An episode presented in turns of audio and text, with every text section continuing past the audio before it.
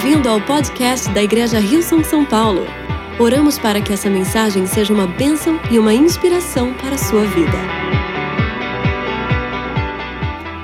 Obrigado, Senhor Deus, obrigado por essa oportunidade, obrigado por essa tarde que nós estamos aqui reunidos. Que o Senhor esteja neste local, que o Senhor esteja, esteja me usando para trazer a tua palavra, que o teu Espírito Santo esteja comandando e dirigindo a cada momento, é o que eu te peço, em teu nome, Jesus.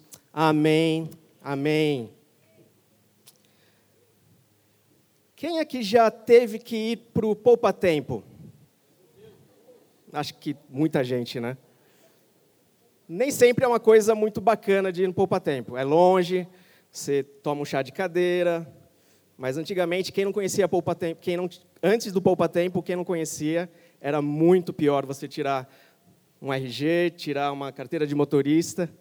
Mas Teve um dia que eu tive que, então, renovar a minha CNH e fui até lá, no Poupa Tempo. Aquele galpão enorme, todo mundo lá sentado, em pé, esperando a senha, e eu ali, esperando a minha também. E uma coisa muito inusitada começou a acontecer. É ali eu, eu em pé, e de repente uma pessoa que estava sentada, um moço sentado, ele começa a gargalhar e ele não consegue parar. E eu não entendi nada, assim, todo mundo começa a olhar meio estranho, mas assim, ele não parava. E todo poupa-tempo começa a olhar para ele e achando meio estranho. E, e aquilo continuou. E eu olhei para ele, eu falei, puxa, mas ele parece ser uma pessoa normal, não parece ser nenhum louco. E ele não parava de gargalhar. E aí eu comecei a pensar, deve ter alguma pegadinha, alguma câmera deve estar escondida em algum lugar aqui, deve ser alguma, alguma televisão que deve estar aqui, não é possível.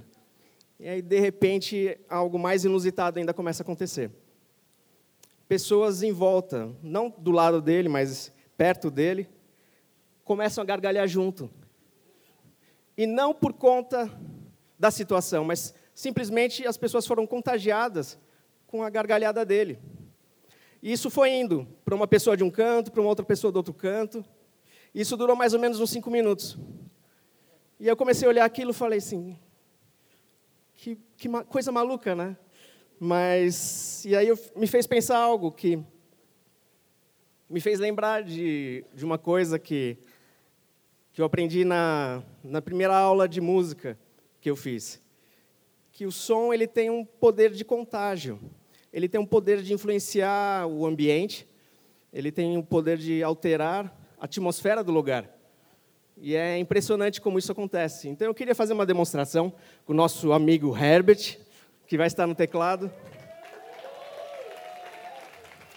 Eu queria pedir para ele fazer duas progressões. Uma de acordes menores, depois outra de acordes maiores, para a gente fazer essa demonstração. Então, por favor, maestro.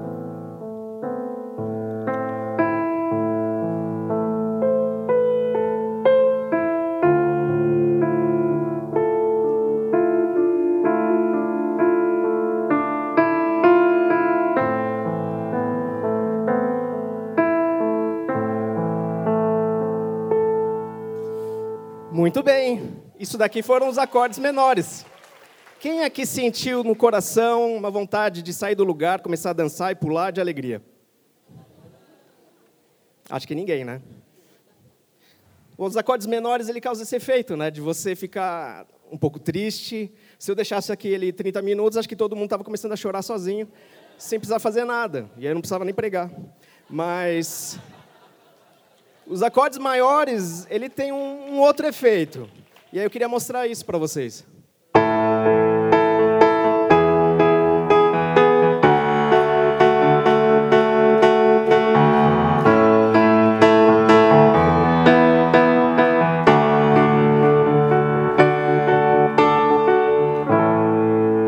Muito bem. A gente pode dar uma salva de palmas para o nosso querido Herbert com essa demonstração sensacional. Acho que não preciso falar nada, né? Os acordes maiores, ele te dá essa, essa alegria, você já começa a ficar empolgado, já começa a bater palma.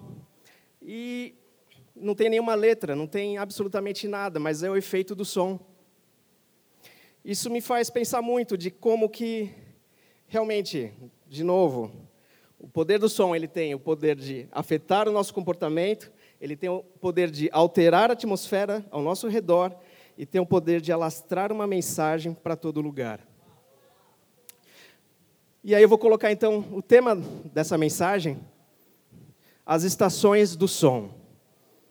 Aí agora você vai me pensar, os músicos de plantão vão falar, mas espera lá, som não tem estação. Onde você quer chegar com isso? Pois é, eu não vou falar de estação de rádio, nem nada, mas fica comigo até o final que acho que você vai entender o que eu quero dizer.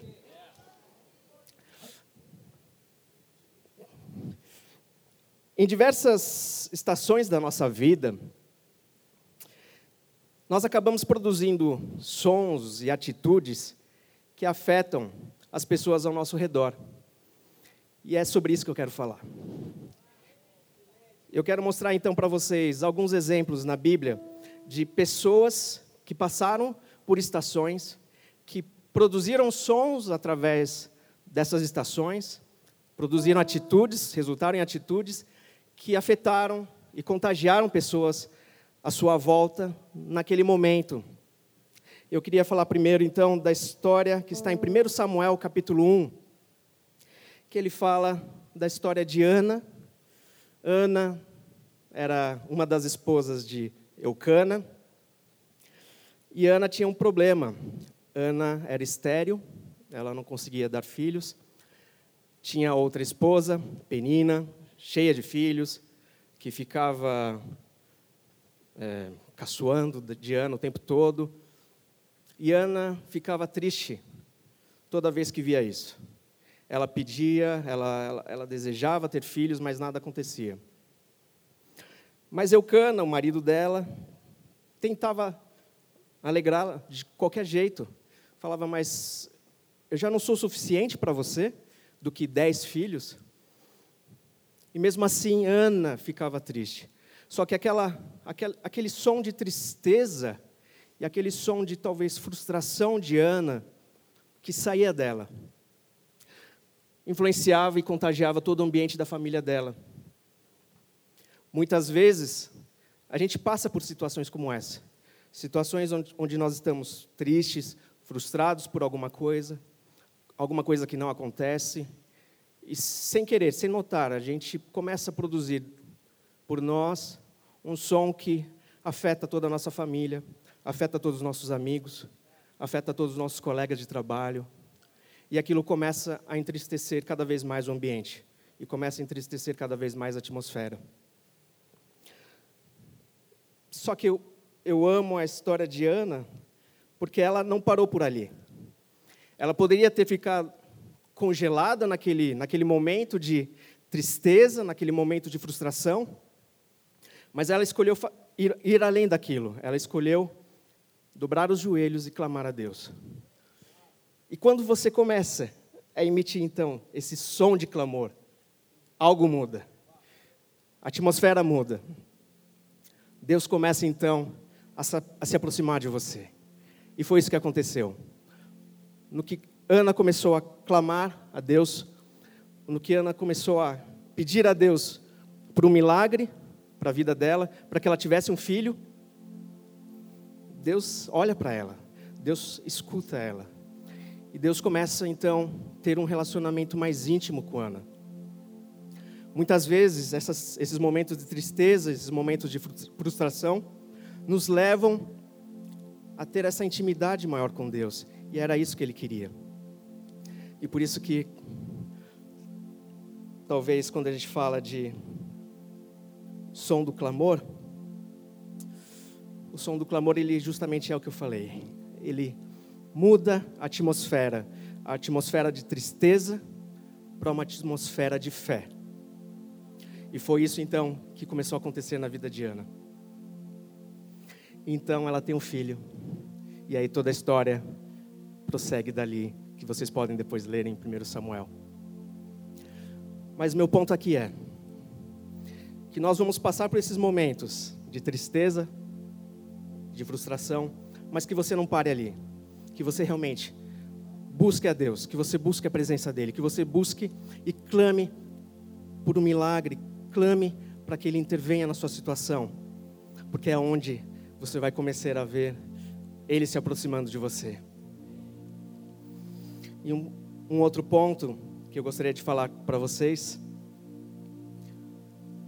é justamente em Josué, capítulo 6, onde nós vemos a história do povo de Israel que está prestes a conquistar a terra prometida.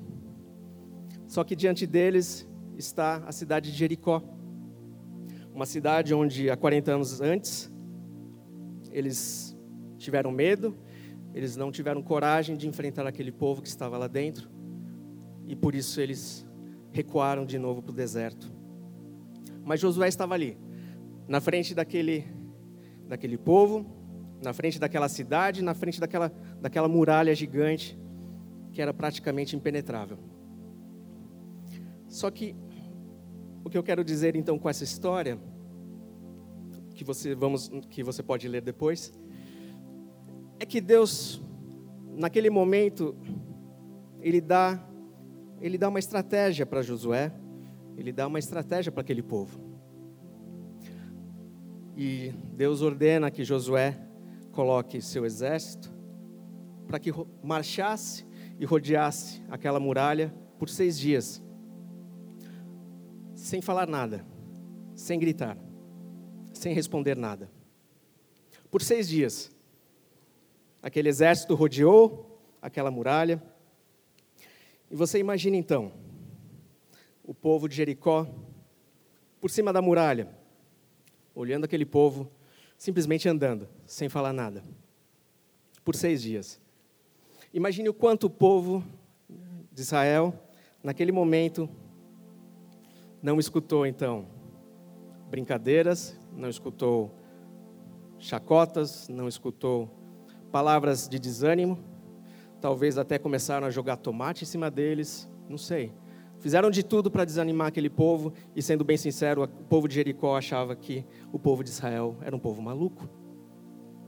Como é que com aquilo eles pensavam em conquistar aquela terra. E como é que com aquilo eles pensavam em ganhar algo com aquilo. Mas então, esse é o, é o momento que eu, eu, eu, eu consigo entender que há estações na sua vida que, dependendo da intimidade que você busca com Deus, do que você clama para Deus, Deus simplesmente fala para você: esse momento, fique em silêncio. Esse momento, não faça nada. Nesse momento, não retruque, não, não, não devolva qualquer situação que te ataquem. Simplesmente espere em mim que eu vou fazer algo.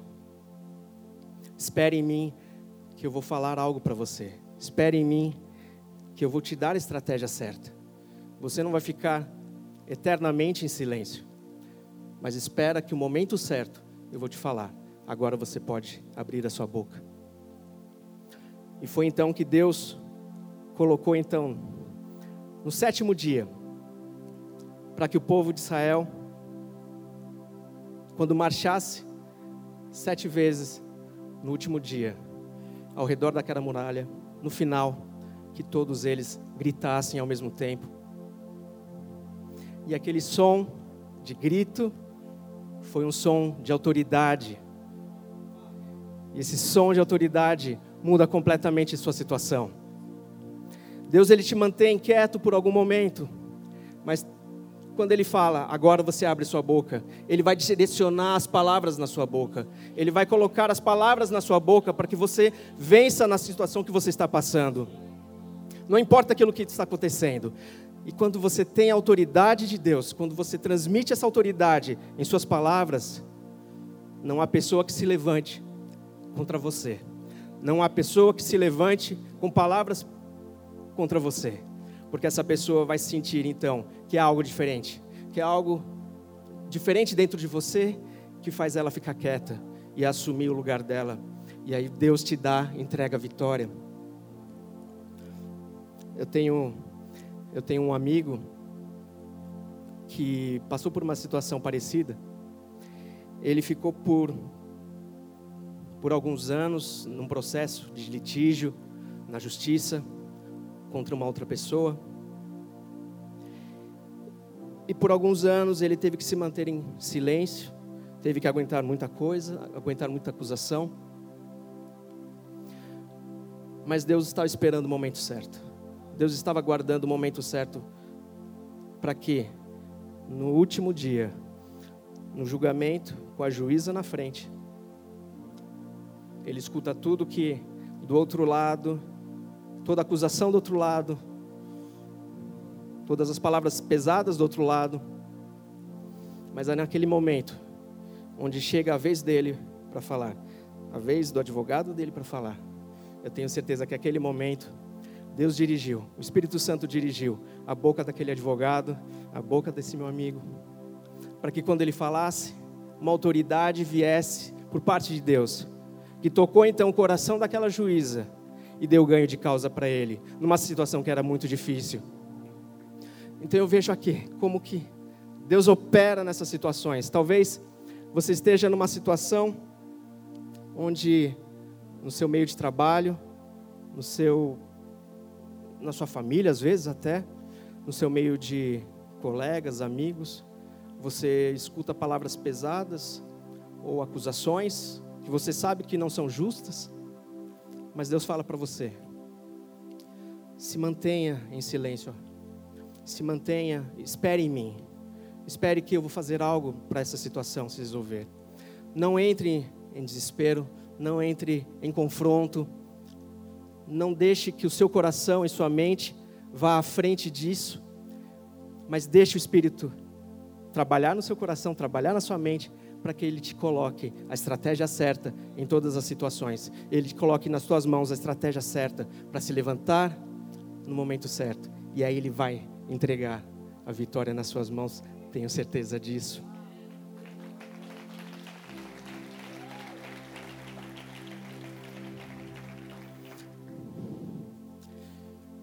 Por isso que, fechando nesse tema, vão ter estações em que Deus te pede apenas para ficar em silêncio, mas durante esse silêncio, sua intimidade com Deus aumenta, sua fé aumenta, e Ele te prepara para emitir um som de autoridade no momento certo.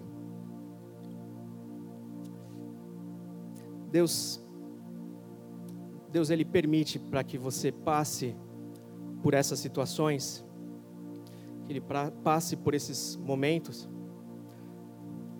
momentos de dificuldade, momentos de tristeza, momentos às vezes de frustração, que te leva a ter os momentos de clamor, e o som de clamor te leva a ter mais intimidade com Ele, a se aproximar mais dele e nessa intimidade você entende então, você ganha então um pouco mais de sabedoria para entender de Deus quais os momentos certos que você tem que falar, quais os momentos certos que você tem que ficar quieto, quais os momentos certos que você tem que esperar para que Deus comece a agir na sua vida e na situa sua situação.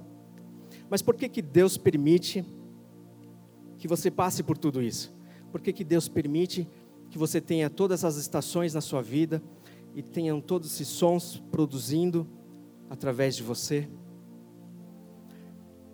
É porque Ele tem algo maior, Ele tem um som diferente que Ele quer produzir na sua vida. Ele tem algo que não quer ficar apenas dentro de você, mas Ele quer te usar para que você propague um som que vem dele. E é sobre esse som que, a gente, que eu quero falar agora. Eu não sei se vocês conhecem uma música que é bem famosa é, em outros países por muitos anos. No Brasil a gente não conhece tanto, mas é a música que se chama Amazing Grace, Maravilhosa Graça. Gostaria de pedir para o nosso amigo Herbert tocar essa música. Essa é uma música que hoje provavelmente ela ela é a, é a música cristã mais tocada nos últimos, nas últimas gerações. Ela teve mais de 7 mil gravações nos últimos anos. É talvez, provavelmente, a música mais conhecida cristã no mundo contemporâneo hoje. É uma música que tem tocado tantos, tantas pessoas no mundo inteiro. Você assiste filmes, você assiste situações onde aparece essa música de fundo. Mas poucas pessoas conhecem a história dessa música. Poucas pessoas conhecem a história do autor dessa música. Essa música foi lançada em 1779 e foi escrita pelo inglês chamado John Newton. Pois é, que coincidência. Quem era John Newton? Ele, antes de escrever essa música, antes de ele dedicar a sua vida para o ministério como pastor, ele era um capitão de navio negreiro. Naquela época, o Império Britânico ele permitia justamente o comércio de escravos. E John Newton, então, com seu navio, cruzou várias vezes o oceano, levando escravos da África para outros países. Centenas, talvez milhares de pessoas morreram nessas viagens comandadas por ele. Mas teve um dia que ele estava no meio de uma tempestade, o barco quase afundando, e ali ele simplesmente clama a Deus. Clama a Deus por um milagre. E naquele momento, Deus toca o coração dele e fala com ele. No final, ele se salva, o barco não afunda. E alguns anos depois, então ele larga essa vida de comércio de escravos e ele se dedica então para a vida ministerial na igreja. E a partir dali ele começa a escrever algumas músicas que refletiram a história da vida dele, que refletiram os desafios que ele passou na vida. E algumas frases e alguns versos dessa música, Sublime Graça, ela fala assim: Maravilhosa graça, quão doce o som que salvou um miserável como eu. Eu estive perdido, mas agora fui encontrado. Era cego, mas agora eu vejo.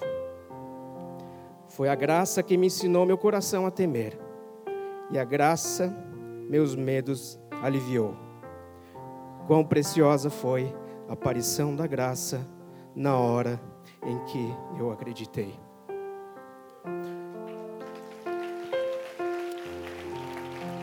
Mas qual foi o legado do John Newton. Não parou por aí, não parou por essa música. Que essa música por si só, quando você entende a história dele e o passado dele, essa música faz muito mais sentido. E ela é muito mais profunda. Mas John Newton também, alguns anos depois, ele acaba se tornando mentor de um jovem britânico, um jovem inglês, que vem então a se tornar um parlamentar na Inglaterra. E esse jovem chamado William Wilberforce, ele, na sua vida parlamentar, ele dedica a sua vida, líder de um movimento, onde ele luta justamente pela abolição da escravatura. Ele luta justamente pelo fim do comércio de escravos na Inglaterra, no Império. E ele leva então 20 anos nessa luta mas John Newton, junto com ele, como mentor na vida dele, até o final. E aí eles conseguem então ter a vitória por algo que na época parecia impossível, porque a economia britânica era totalmente movida por esse comércio. E eles conseguem então acabar com o comércio de escravos. Esse foi o legado de William Wilberforce, esse foi o legado de John Newton.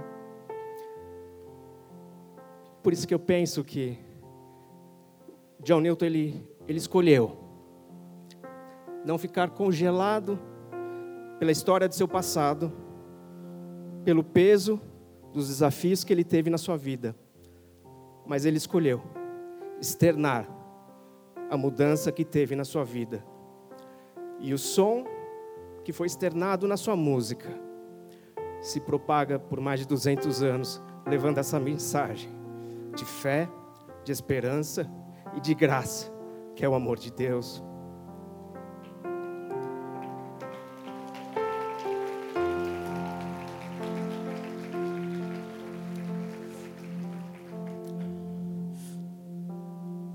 Palavra tenho também uma outra história, em Lucas 4,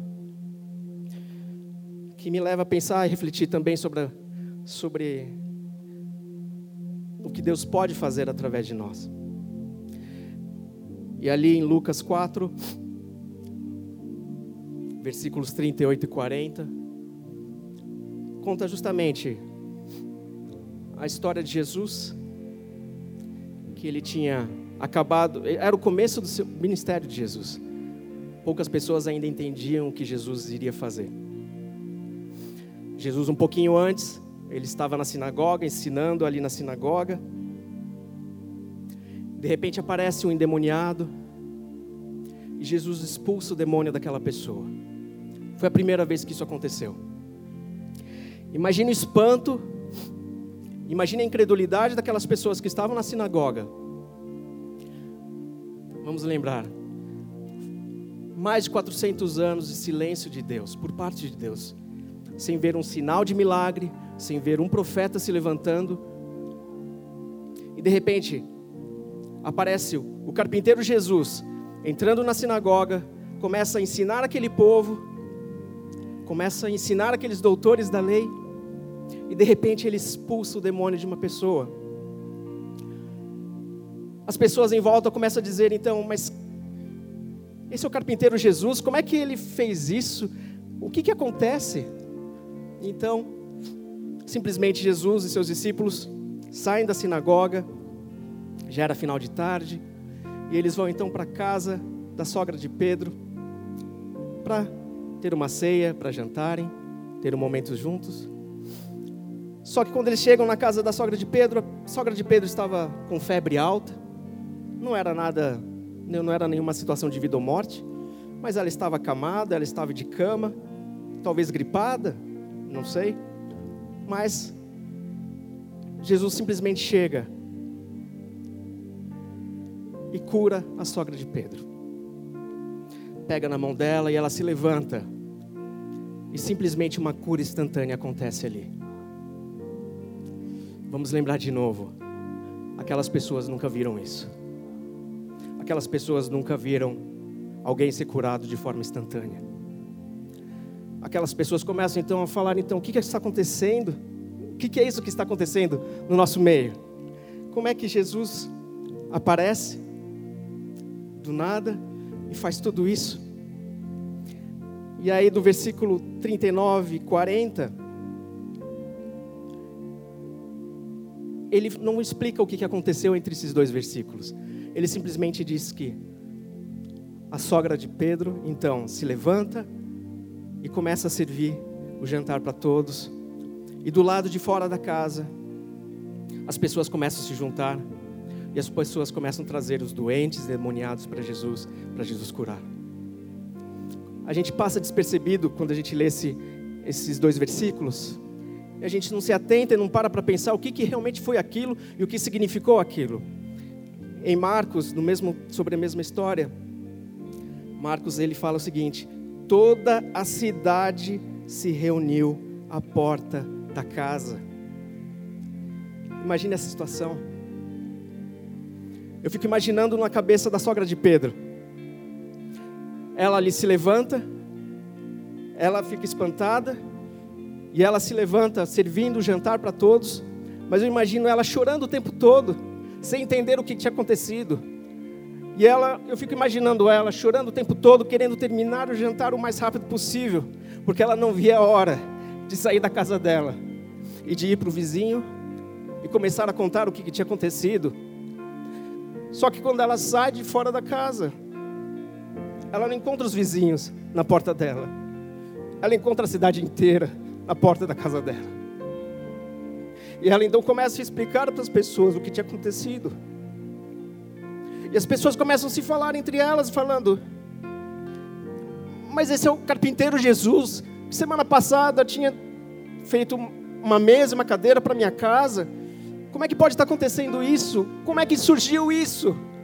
De onde está vindo tudo isso? E aí o outro fala: Eu só lembro de ter lido isso na, nas Escrituras, lendo a história de Elias, de Eliseu. Eu nunca vi isso acontecendo. Será que então Deus está trazendo um novo profeta para o nosso meio? Quem é esse homem? E aí o outro vizinho, outra pessoa diz: Olha, eu não sei, mas eu tenho um primo que ele é coxo, que ele não anda faz tanto tempo. Será que Jesus, se eu trouxer ele para Jesus agora, será que ele vai curar ele? Aí o outro fala para ele: Olha, eu não sei, eu não sei, mas eu tenho meu tio também, que ele é cego há muitos anos. Eu só sei de uma coisa: que eu vou agora correndo para minha casa. Eu vou buscar o meu tio, vou trazer ele para cá e pedir para que Jesus cure ele. E assim começou a espalhar essa, essa comoção, espalhar essa conversa entre aquele povo todo que estava na frente, e todo mundo começa a sair daquela casa, e todo mundo começa a se espalhar por todos os cantos da cidade, buscando os parentes, os amigos que estavam doentes, que estavam endemoniados, e todos trazendo ali para a porta da casa da sogra de Pedro. Aquele som de esperança começou então a contaminar e contagiar todo aquele povo. Aquele som de esperança que veio de um carpinteiro Jesus, que eles não tinham a menor ideia de quem ele era. Aquele som de esperança que veio de apenas de uma cura de uma febre alta, que eles não tinham a menor ideia do que estava acontecendo, mas simplesmente moveu e revolucionou uma cidade inteira. Por isso que eu quero te falar hoje.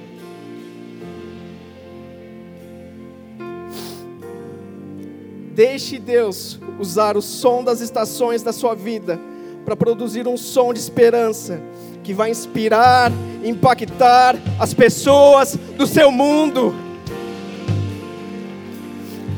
Porque muito mais do que aquelas pessoas que não tinham noção de quem era o carpinteiro Jesus, hoje você sabe quem é Jesus.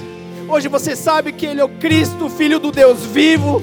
Você sabe que ele é hoje é Deus, você sabe que ele é o Salvador da sua vida, você sabe que Ele que morreu pelo seu lugar, para que hoje você tivesse vida e propósito na sua vida. Você sabe que Ele não te curou apenas de um, uma gripe, de uma febre alta, mas Ele te deu toda uma vida nova para você viver agora. Como é que então nós não podemos ficar então quietos? E não podemos ser instrumentos desse som de esperança para todo um povo que está ali fora todo um povo que, que espera que nós começamos a ser instrumentos dessa esperança. O povo lá fora que espera que um sinal de amor e nós temos a resposta. Então, isso, hoje eu quero te, te incentivar. Olhe para aquele povo lá de trás, que foi contagiado pelo amor de Jesus, sem saber de onde vinha isso, e que você possa carregar esse amor e que você possa carregar essa mensagem de esperança e que você possa ser esse instrumento de som de esperança para tantas vidas, porque há mais para nós, há mais para nossa igreja, há mais espaço para nossa igreja, há mais pessoas na nossa cidade que buscam entender e receber uma mensagem de amor e de esperança. Então vamos nos levantar agora, vamos realmente entender que esse é o nosso posicionamento, o nosso chamado. Vamos cantar então. Obrigada por ouvir o podcast da Igreja Rio São São Paulo. Esperamos que você tenha sido desafiado e inspirado. Se gostaria de visitar nossas reuniões aos domingos, você pode encontrar mais informações em nosso website www.rilson.com/são paulo.